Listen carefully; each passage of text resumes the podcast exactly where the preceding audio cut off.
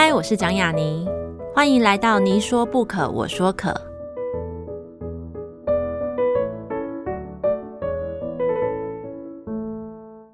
这个节目在爱听听抢先首播，欢迎大家关注我的节目。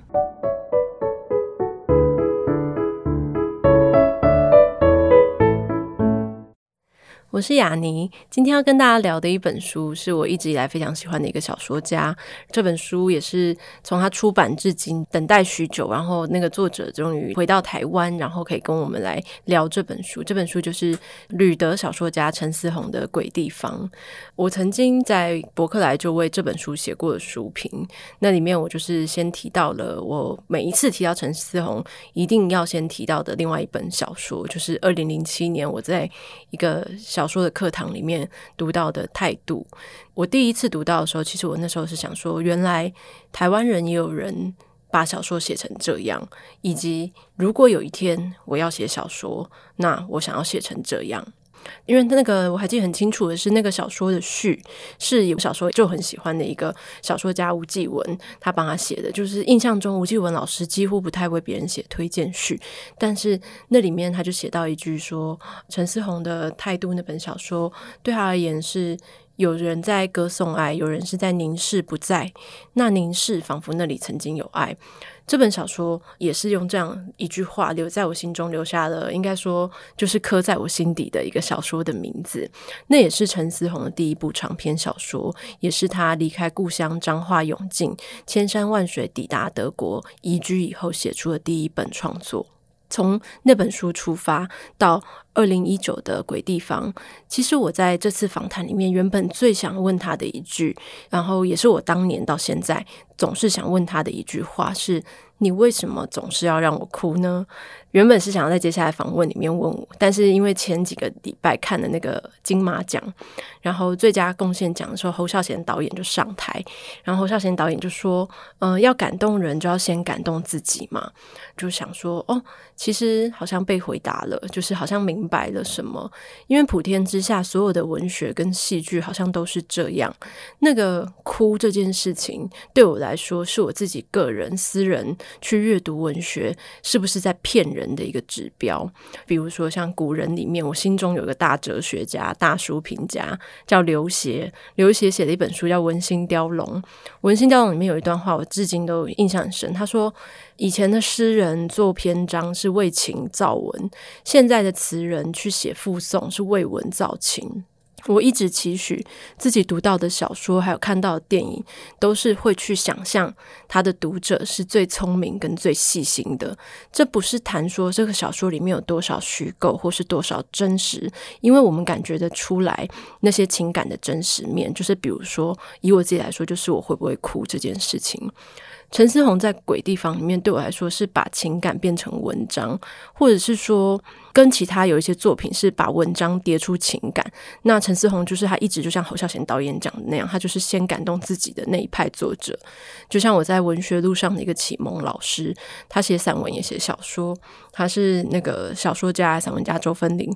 他在我启蒙的时候就曾经跟我讲过一段话，他说：“雅妮，你要写作这件事情，你得把自己先感动到十分。”别人可能才感觉到两到三分而已。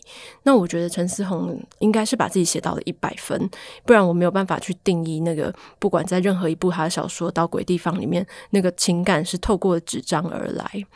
所以在他的作品里面，我还感觉到一个很深的文学的感悟，是我们好像一般人，我们会喜欢文学这件事情，是因为我们在文学里面能够被安顿身心。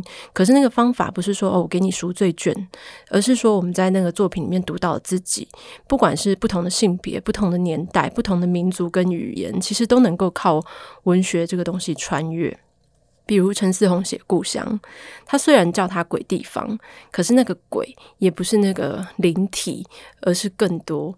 小时候我很怕看鬼片跟综艺，比如说《玫瑰之夜》里面有那个鬼影追追追，每次我看完我就很长一段时间，我都必须要睡觉要留一盏灯，然后一定要把门关起来，因为你没有把门关起来，你就不知道好像什么东西会经过你门口这样子，这样子我才能睡好一个觉。但是不知道从什么时候开始，我忽然间能够在全黑的房门敞开的、窗帘都没有拉的房间里面深深的入睡，也不觉得会有鬼怪或妖怪来。那一年，可能在我生命史里面，是我父母亲分开，然后家里面的账单是一张张的寄来，可是没有被缴去，只是被压在客厅。就在那个时候，我就明白，其实鬼并不可怕，这个世界很大很冷，比鬼还可怕。那一年到现在，到我读了二零一九的《鬼地方》以后，我就明白，其实陈思宏所写的《鬼地方》就是这样的一个地方。那当然，除了故乡，他写的还有伤害。在书里面，我对一段话印象非常深。他写说：“嗯、有记忆、伤痛，想掩埋、遮蔽，过去如影，往事随形。有过去就有鬼，人间处处都有鬼。或许你我皆为鬼。”说来说去，鬼来鬼去，但他还是写了，还是绕回了故乡，就像我们一样。所以你一定得去看《鬼地方》这本小说，因为它不只告诉了你不爱这件事情有多可怕，它同时也告诉你，爱其实是不可以回避，而且它虽然可能带来非常巨大的伤痛，在我个人私人的解读，如果用一句话来形容的话，《鬼地方》就是天杀的爱。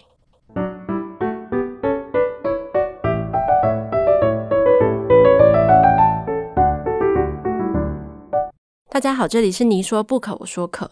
呃，今天邀请到的对谈的来宾是二零一九年出版《鬼地方》，然后二零二零年在不断的收割大奖的旅德小说家陈思宏。让我们欢迎思宏大哥。谢谢雅米，我来了，我来了。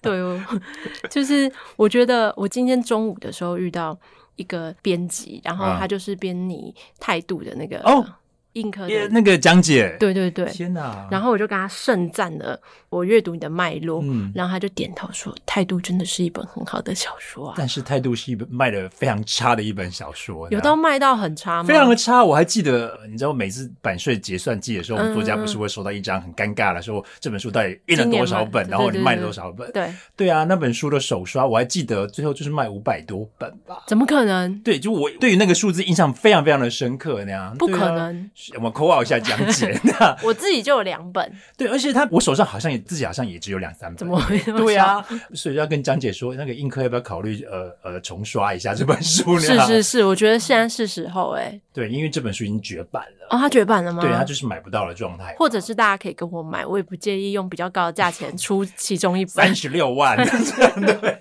三十六也太多了吧？不会啊，这样雅尼就可以不用主持节目，我也不用主持节目了，对，就是大家都会称你为旅德这件事，我觉得很有趣。就是，然后我最近刚好读到那个你在联合副刊写的那个《追忆似水年华》系列，嗯、就是因为这一批慢慢就露出嘛，大家都写了，嗯、然后你就写了你的标的物是二零零四年，对对。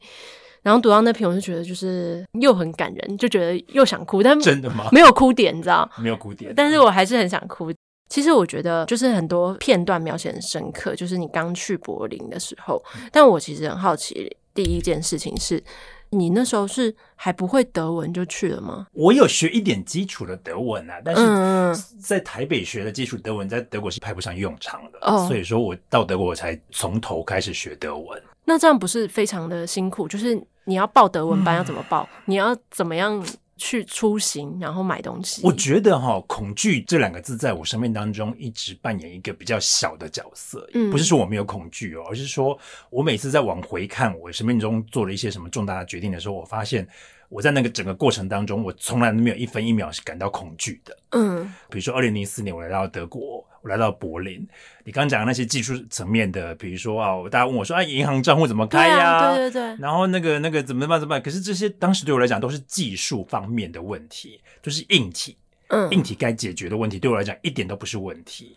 当时还算年轻嘛，嗯、也不是那么年轻。现在也还是很年轻呢、啊。谢谢，四十四岁也算年轻呀。但是就是对我来讲，那都是硬体。嗯，难解决的是软体啦。软体就是比如说两个城市的巨大差异，因为我说来自台北。嗯，那你呃，雅尼刚刚讲的那一篇文章，我有写到嘛。台北是一个很紧密的城市，大家随时都在一起。嗯，然后我有好多朋友，那我随时都有一堆人找我出去，从来没有感觉到什么叫孤单。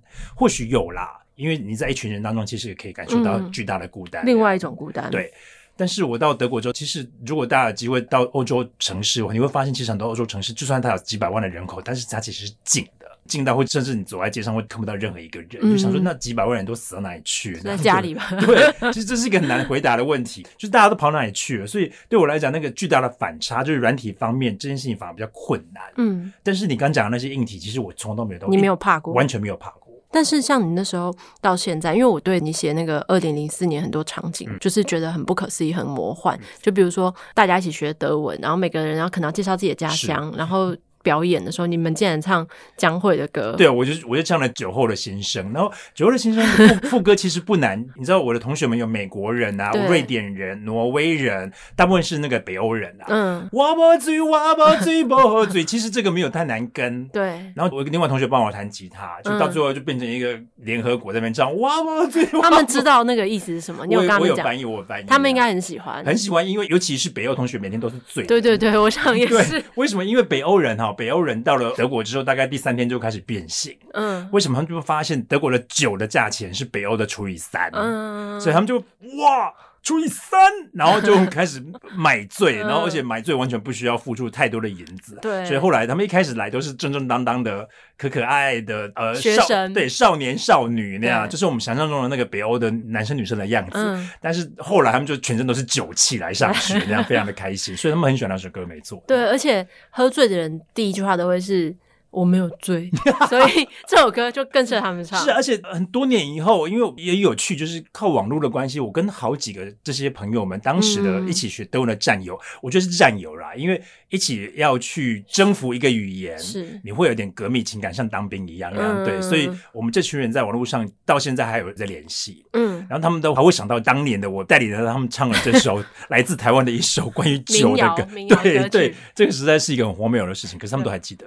对但是其实从那时候到现在，你有时候断断续续，你中间或是会回台湾的，可是那个都不是非常长的时间，说不定这一次回来可能还会是你回来最长的一段时间。是好长哦，我十月二十八号到，嗯，我预计待到书展结束就一月三十一号，所以它会很久很久，三个月一个季。对，觉得我想问的那个问题，其实我相信一定很多人问过你，虽然我不确定问这个问题失不失礼，但我想应该不会啦。就是这个问题是，如果每一次有人问你说。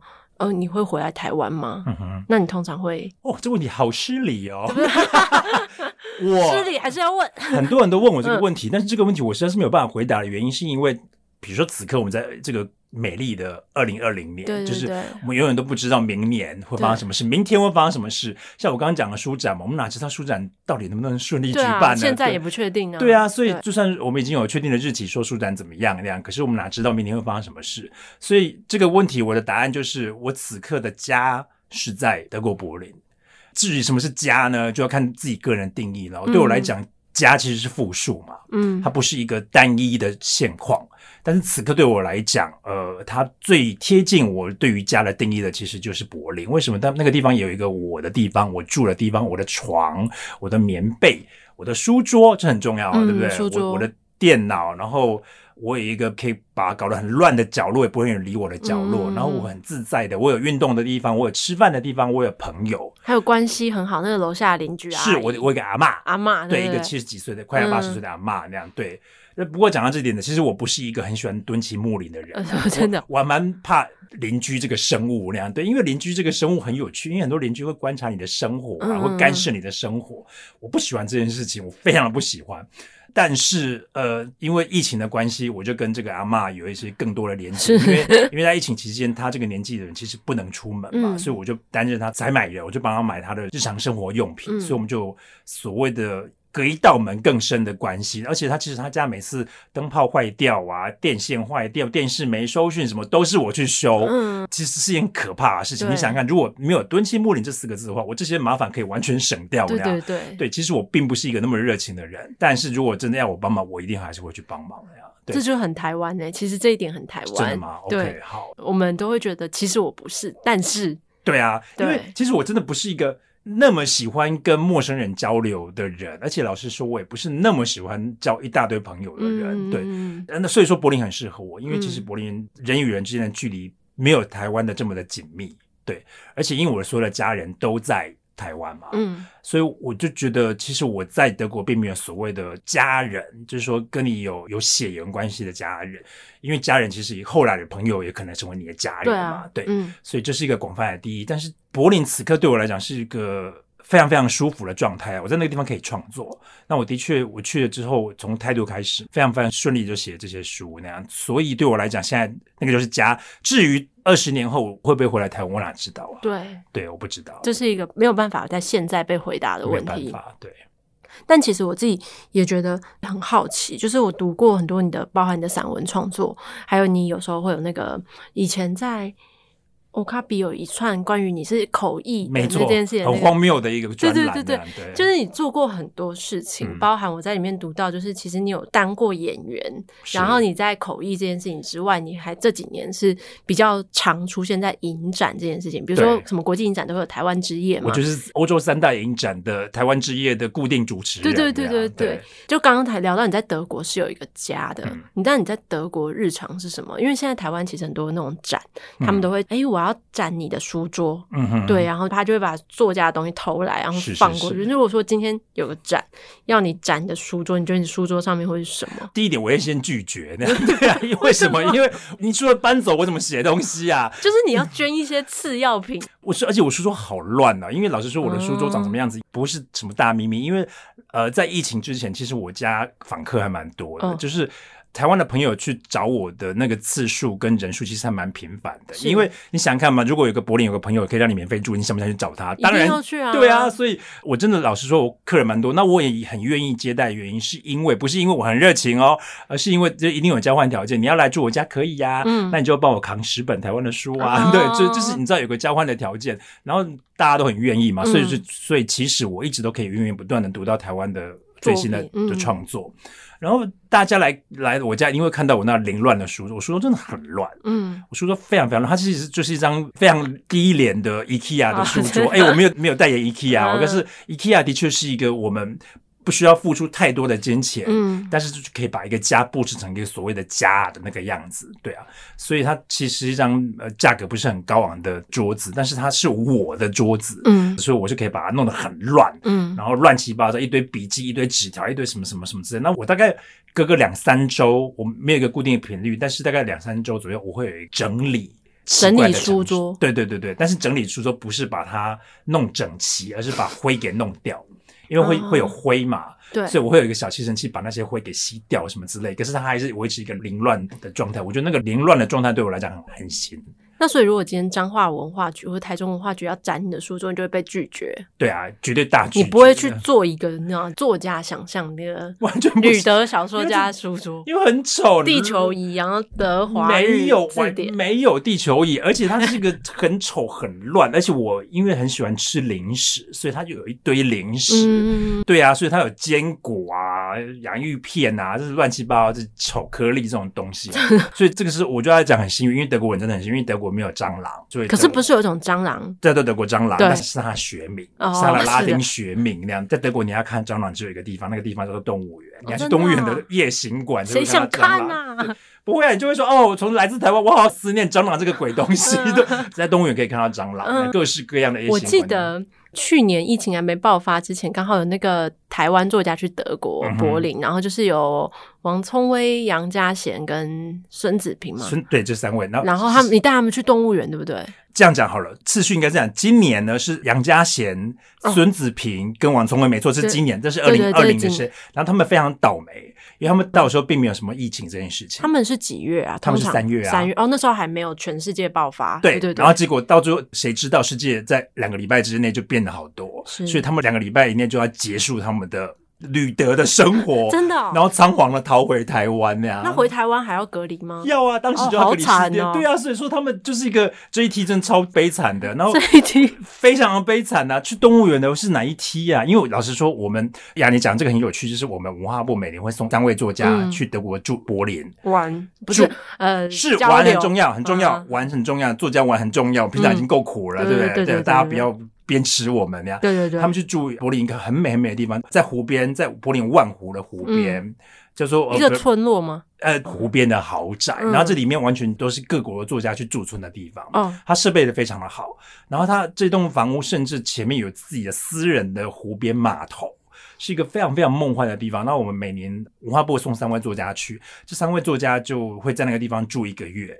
然后就体验生活，什么这个非常好。为什么？因为贺锦斌先生就是住了柏林，他最近就写的那本书啦。哦，对，那是我们对这本叫《我们干过蠢事》，背景就是柏林啊，就是他当年做的那个田野，对，就已经成为一本优秀的小说了。而且二零二零的呃，刚选完了那个 Open Open Book 也选了，它是十大好书。对对对。所以说，大家这个案子非常非常重要。你把作家丢到外面去，是一个非常非常重要的事情。而且我还记得，比如说呃，甘耀明正在写《棒茶女孩》的时候，他刚好在柏林，然后我就带他去践行，然后他他。就看很多关于木头，是因为他就跟我说，哦、我在写一本关于伐木，就是森林伐木的故事。嗯、哦，他他现在还在写。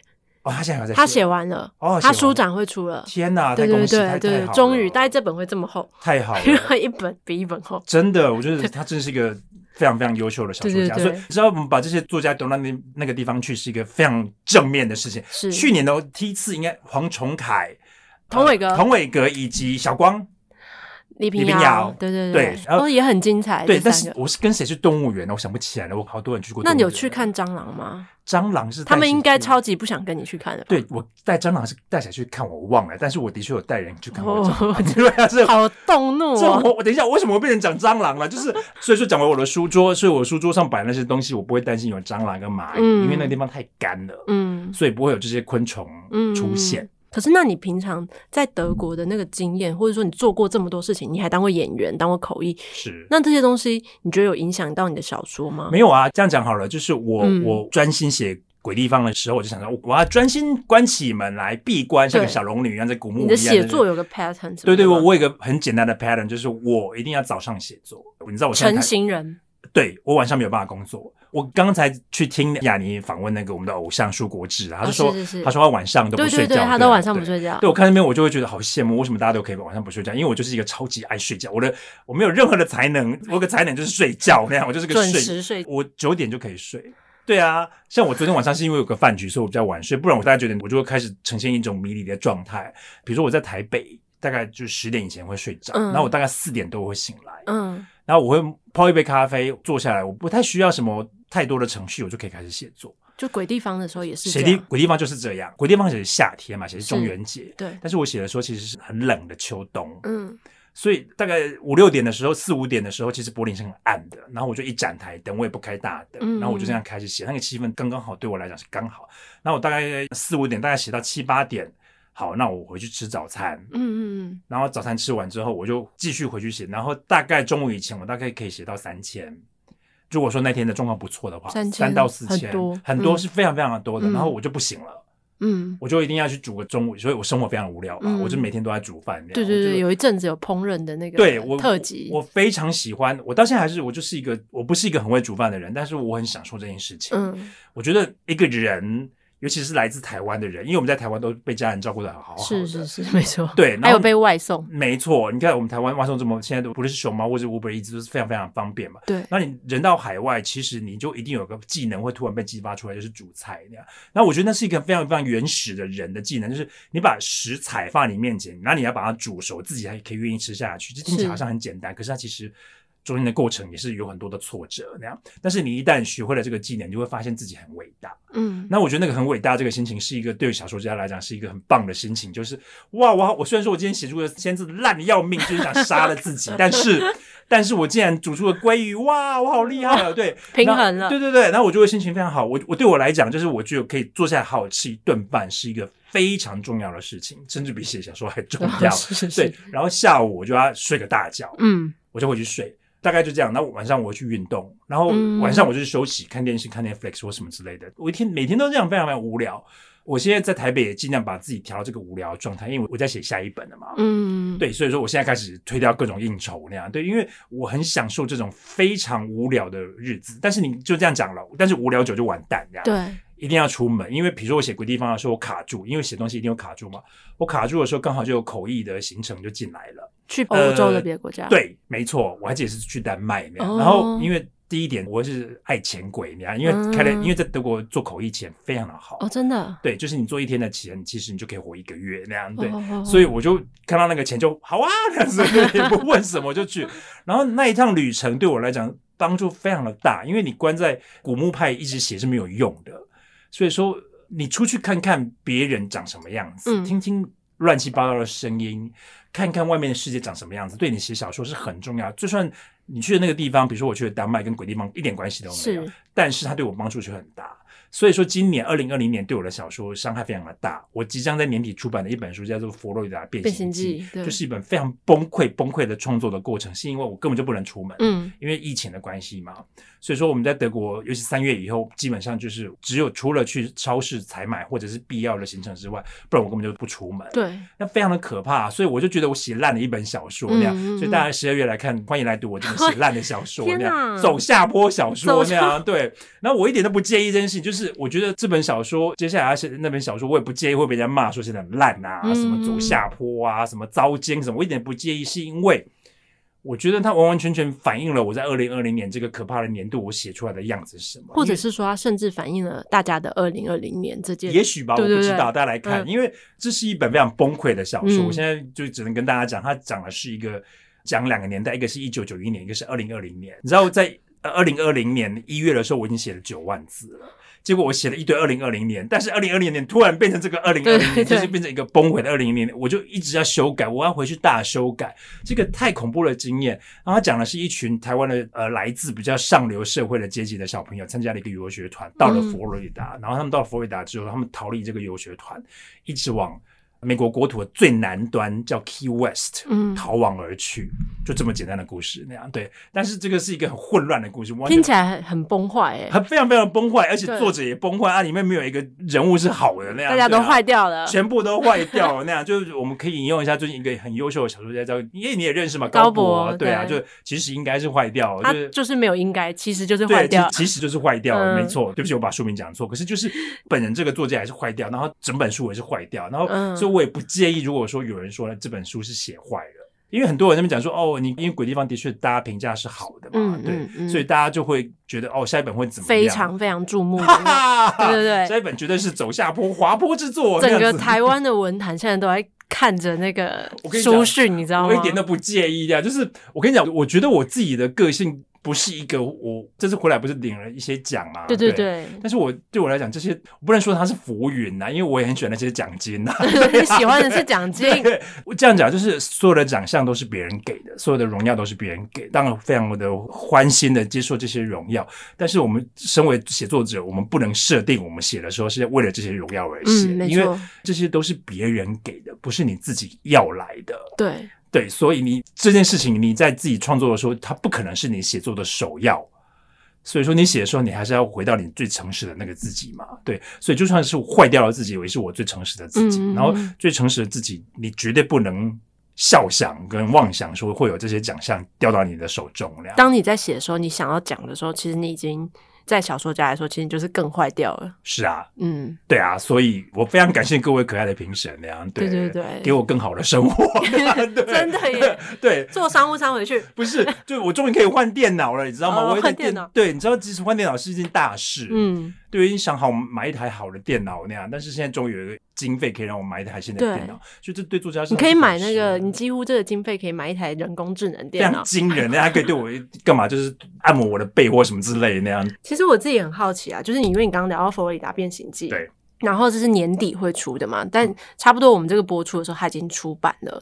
所以其实我在很好奇一件事情，就是因为你从德国回来台湾，其实你主要不是为了领奖，你主要是为了宣传这本新书。新书，对对对，没错。对，然后然后那时候你在脸书上面其实也讲了，你就是被隔离十四天都在做什么做什么做什么啊，就是那个我觉得那个超好看的。没错，很多人都说哇，这个比你小说好看耶。有吗？有有这种读者？怎么会有这种读者？嗯，对啊，有这种读者。对啊，嗯，对我觉得他可能没看《鬼地方》。嗯，It's okay，那样子，对，对，就是缘分嘛。对。所以我很好奇的是，这好奇有两层，一个是关于文学面的，一个是关于生活面的。因为我以前读到你。在那个 BIOS 的那个访问，跟陈夏明大哥聊，就是你们回乡这件事情，然后你就说，你每次就算去彰化啊工作，你也就是去家里面看一下，就是闪闪现这样子。对，对，对，可是你这次必须在老家待十四天。对啊，这十四天对你来说应该是非常的奇怪。为什么呢？因为我回到的是老家嘛。对对对。然后这个老家这栋透天厝其实就是鬼地方那个透天厝的原型。嗯然后我隔离是一层楼给我嘛，然后那一层楼其实是我爸妈以前的房间，嗯、所以我住的房间是我爸妈以前的房间，所以这是一个非常奇怪的。你知道，我以前小时候会去跟爸妈撒娇，嗯，就是要跟爸妈睡，然后因为我是家里的第九个小孩，嗯、所以我爸妈。不接受其他人撒娇，但是不知道为什么我撒娇就可以成立，可以成立。对，我爸妈还会来跟我撒娇，来问我说要不要跟他们睡。因为后来其实我会拒绝，为什么？因为我发现我爸妈两个打呼根本就打雷那样，好恐怖，超吵。他们两个可以睡得哇哇哇，非常开心，而且他琴瑟和鸣，只有我一个人在那边一整晚上完全睡不着。对，所以我后来都会拒绝。可是我爸妈后来跟我撒娇说，那今天晚上要不要跟我们捆那样子？对，然后我就会好吧那样子。对啊，嗯、你知道我回到那个地方，那感觉非常非常的奇怪是。我从呃十八岁北上去读大学，其实我并没有在那个房子有，有花过那么长的时间，从来没有过。所以那当然就非常的奇怪嘛，就是很老朋友会说啊，你爸妈会不会来找你？我说来找我就来找我，我也不怕那样。对，然后不要打呼就好。对，不要打呼，爸妈你不要打呼，我一点不怕你们那样。就是那个感觉，我完全没有办法形容。然后因为那是一个非常奇怪的经验，是因为我有那么多姐姐嘛，我有七个姐姐，嗯、然后那么多亲戚，所以大家有点就是在玩一种游戏叫做支援前线。因为哦，弟弟在楼上呃隔离，所以我们就要 塞各种东西给他吃那样。而且你知道姐姐们啊，你跟他说我要一块萝卜糕，你上来绝对是。八十块萝卜糕那样，不知道为什么长辈永远都有这种想法，就是你跟他说我要一个衣架，在你面前一定会变成十二个衣架那样，就是他们就永远都有，心中有个奇怪的方程式。只有钱这件事情不是，对，只有钱这件事情不是。你跟他说一千块可能来五百，这样子 对。然后就是你知道我随时会塞满各种食物在我面前。这是非常奇怪的经验，就是我一直被喂，一直被塞那样，对。但是因为我们在台湾吃是件非常重要的事情，老实说，吃这件事情在德国生活文化里面并不是那边重要的事情。因为比如说德国有个邻居在法国，法国人会花很多时间跟很多精力去吃，嗯。但是德国人就完完全全不是这个一个民族。当然德国很大，但是基本上来讲，就是德国人并不会花那么多的金钱跟精力去经营吃这一块。但是我们台湾人会。我们台湾人对吃这件事情是充满热情，对啊，死心塌地一往而深呐、啊，那样对。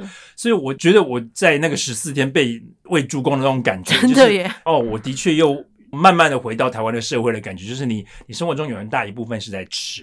大家欢迎可以去看我脸书那个十四天的奇怪的隔离日记，真的那样对，就是一个乱七八糟的状态。那当然不是一件太有趣的事情，因为你被关在那地方，你比如说我那时候好怀念走楼梯哦。你就不能走楼梯嘛？嗯、我其实我还可以在那个里面走动，而且我每天都有做运动。我就是跟我的外甥女借了一个瑜伽垫，所以我每天还会做瑜伽啊，还会打拳什么之类的那样。老实说，我是个自律的人，嗯，所以我就算在隔离的时候，我的那个 Apple Watch 我上面会设定我每天要燃烧多少卡路里，还是都达到，我一定会达到。我如果没达到，我一定会做什么事情，就是来做个运动或怎么样把它达到那样。我就是非常非常神经病那样。对，我就明明在隔离，我为什么会对这么对啊？可是我每次达到的时候，我就有一种感觉，那种感觉有点像是我今天写了三千字。所以说那个隔离的状态，我反而没有办法写小说哎，我不知道为什么，我完全写不下去。哦，那十四天没有写不出来。我后来出来之后才有办法写写下一本那样，对，所以我也不知道，我完全没有办法形容那十四天是什么样的经验。我只能说一句话，就是希望我这辈子再也不要体验到这样的隔离。回柏林要隔离吗？不用。哦哦哦，不用，对，只要检疫就好，你不检也没关系，不检你走掉就走掉这样。对，哦，帅，是，所以帅，他们才可以这么的失控。他们超失控，外面超失控。其实这个我们在台湾有点有点难想象啊，就是他们对于各自，OK，这样讲，就是我们在台湾，我们被要求隔离十四天，一定要动用到各自，嗯，一定要嘛，嗯，这件事情欧洲人是没有办法接受的。大家说啊，可是是疫情啊。就算是疫情，你知道吗？就是自由这件事情。你凭什么知道我家在哪？你凭什么知道我电话？对，这件事情在欧洲人的生活当中是一件非常重要的事情，尤其在德国啦。德国有个很恐怖的历史叫做纳粹。嗯，对。再加上战后之后有个东德，东德这个东西叫秘密警察，他们是监视人民的生活。嗯嗯。然后我今天在隔离的时候，其实我就是被监视嘛。我会有四个单位打电话给我，一个是呃台北的卫福部，一个是彰化的卫生局，一个是呃永靖派出所，一个是同安派出所，我也不知道为什么。然后四个会在不同的时间随机打电话给我。你想想看，如果这件事情，如果大家对德国有点了解的话，就德国人不会接受这件事情。因为、嗯、这件事情，他们就会想到，比如说东德时代的史塔西就是秘密警察。嗯，所以这个是爵士太保那个。盖世太保是纳粹的时代，对对，对，然后史塔西是在东德后来的时候，对，共产时代的很可怕哎。对，所以这个东西就是你知道，我们很多时候在台湾，我们都会想说，哎，你们欧洲怎么那么笨呢、啊？怎么样？其实还有地理的关系，就是欧洲的生根国家之间是没有边界的，大家其实走过去就是另外一个国家了。嗯、然后就算在疫情最高峰的时候，其实是有封锁，没错。可是你一直封锁下去，其实是没有办法，因为很多人他们在边界生活是，比如说我是波兰人，可是我每天上班地点在德国。因为通勤我只要三十分钟，甚至只要十分钟，或者是我过个桥就是了。对，所以你在封锁之后，你会影响到非常多人的生活那样。对，所以其实这件事情就是我们在台湾，我们一个岛国没有办法想象，因为我们岛可以在边境控管这边把就把它封死嘛，你进来就一定要十四天。可是，在那样子的一个完全没有边界的一个自由的欧洲的共同体的概念底下，这件事情真的非常的困难。嗯、所以大家在骂欧洲人白痴的时候，就是大家可能要先回去。念一下自己地理课，自己地理知识好不好？是，嗯、呃，因为今天聊的内容其实很丰富，所以我想说，这一次我们分成上下集的方式呈现。然后我们今天上集到这边结束，大家可以持续关注跟期待下集。谢谢，谢谢。